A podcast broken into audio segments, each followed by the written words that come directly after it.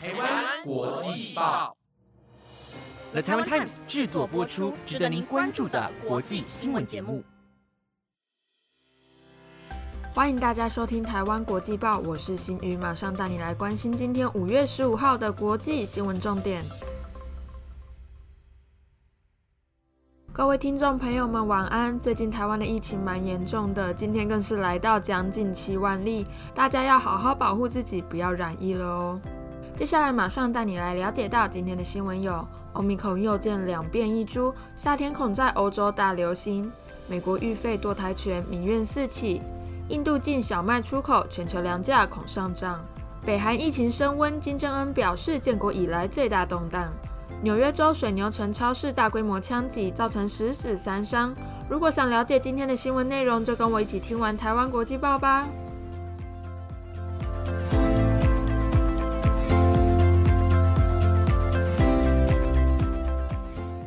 第一则新闻带你来关心到新冠疫情。最近欧米孔变异株肆虐全台，造成确诊人数不断飙破新纪录，今天更是来到将近七万例。没想到现在非洲又出现了两种变种病毒株欧米孔的亚变种 BA. 点四和 BA. 点五。欧洲的卫生官员还强调，这两种新型变异株可能会绕过疫苗所提供的保护力，造成病例失控暴增及严重的医疗负担。今年初，南非首次检测到欧米孔的亚变种 BA. 点四和 BA. 点五，而目前这两种变异株在南非大流行，同时也成为南非目前主要流行的株种。葡萄牙近几周的确诊病例中，BA. 点五也有逐渐上升的趋势，预计在未来几周将会成为葡萄牙病毒株的主流。欧盟的欧洲疾病预防管制中心也在十三号将 BA. 点四和 BA. 点五列入高关注变异株，并提出警告，这两种变异株能逃过接种疫苗所提供的保护力及感染康复后所产生的免疫力，这有可能导致确诊病例数在未来几个礼拜或是几个月大幅上升，甚至在今年夏天成为欧洲新冠疫情的主要变异株。欧洲疾病预防管制中心也警告各国应该要提高戒备，并应该要提高新冠疫苗的接种率。面对疫情不断变化的世界，我们只能做好自身的防疫工作，来保护自己，也保护他人。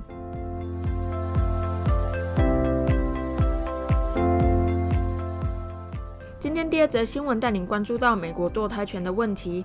美国政治新闻网 Political 在二号披露一份草案，内容暗示美国最高法院准备推翻罗素韦德案，而引发大众强烈反弹。今天，美国各地也有数万名民众走上街头，手持标语，并喊着“我的身体我做主”及“堕胎是医疗照护”等等口号，来呼吁美国最高法院保障合法且安全的堕胎管道。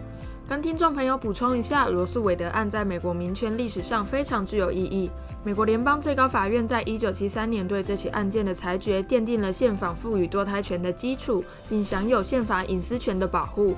罗素韦德案后，保障了女性妊娠前三个月是否堕胎可以由她本人或是她的医生做出决定。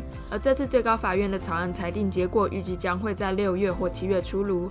如果法案通过，美国各州约有半数将会禁止或是严格限制堕胎。根据法新社的报道，日前在联邦众议院拥有优势的民主党通过《妇女健康保护法案》，来确保医疗人员有权提供堕胎手术，患者也有权接受手术。但这项立法本周是在联邦参议院闯关失败，因为这项立法没有办法在两党各半席次的参议院里获得足够票数通过。不过，这项法案还是具有重要意义，并引发美国社会对此议题的重视，势必也会影响美国十一月所举行的其中选举。美国堕胎法案的后续消息结果如何，就让我们持续为您关注。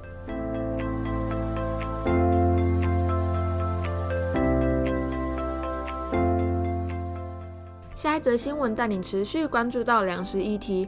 不晓得听众朋友还记不记得几个月前为您报道过，因为乌俄战争而爆发的粮食囤货潮呢？现在在号称全球第二大小麦出口国的印度也发生类似的状况。印度三月至今不断遭受到热浪和干旱的袭击，这也让印度在十三号宣布禁止小麦出口，来稳定国内小麦的供应量及价格。印度这样的举动很可能让全球陷入小麦荒，全球粮价更是雪上加霜。根据路透社的报道，二月底乌俄战争爆发后，乌克兰许多港口粮仓都遭到波及，黑海地区的小麦出口量也大幅下滑。全球买家转往依赖号称全球第二大小麦出口国的印度，印度四月的小麦出口量更是一举突破一百四十万吨，来到近十年的最高纪录。印度政府先前也发出宏愿，表示要为印度小麦开拓市场，在今年出口约一千万吨的谷物。不料，印度近期饱受热浪及干旱的威胁，三月气温更是来到自一九零一年以来的最高。种种因素都导致印度当地小麦欠收，价格飙涨。为了稳定国内小麦的供应量及价格，印度在十三号宣布禁止小麦出口，除非是那些已签发信用证的出口或是高度依赖小麦的国家发出的出口许可，才可以被豁免。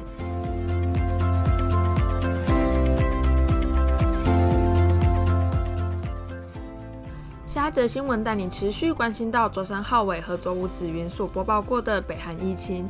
日前，北韩国家机构发布命令，表示北韩现在遭遇全国性的事件，所以展开全国封锁。外界纷纷猜测全国事件是不是新冠疫情在北韩爆发。北韩官媒也在十二号证实，在首都平壤发现具有高度传染力的欧米孔变异株。北韩领导人金正恩当天就下令全国实施封锁。根据北韩官媒中央通讯社的最新报道，国内有八十二万六百二十人出现发烧症状，约有三十二万人正在接受治疗。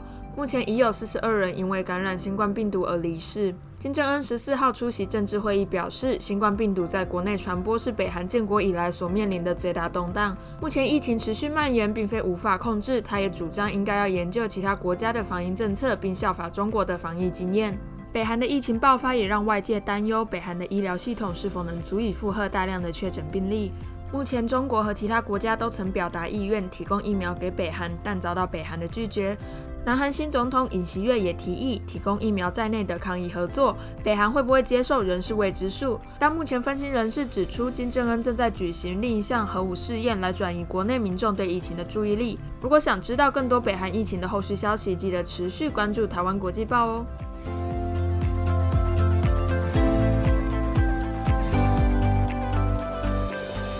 今天最后一则新闻带您关心到美国发生的一起大规模枪击案。美国水牛城在十四号发生一起大规模的枪击案件，造成十人的死亡及三人受伤。目前涉案的枪手已经遭到警方的逮捕。根据路透社的报道，一名年仅十八岁的枪手十四号下午从家中开往纽约州水牛城，并锁定大多为黑人的社区内的一间连锁超市，手持步枪，身穿防弹衣及头盔，持枪射杀十人，并造成三人受伤。他还与超市的保全交火。警方赶到现场与凶手对峙时，他一度将枪口瞄准脖子，作势要开枪，但警方后来成功劝服他弃械投降，并将其逮捕。另外，凶手在犯案的过程还在网络平台进行直播，相关画面的截图已经在网络上疯传。凶手进行直播的网络平台也表示，已经将其直播下架，该用户也遭到无限期的停用。FBI 探员贾隆碧也在记者会上表示，正朝着仇恨犯罪和出于种族动机的暴力极端主义调查这起事件。纽约州长霍楚也在推特发文表示，目前正在密切关注这起枪击事件，并了解整起案件的最新进度。我们也希望世界上不要再有这种仇恨犯罪的暴力事件造成伤亡。我们也愿死者安息。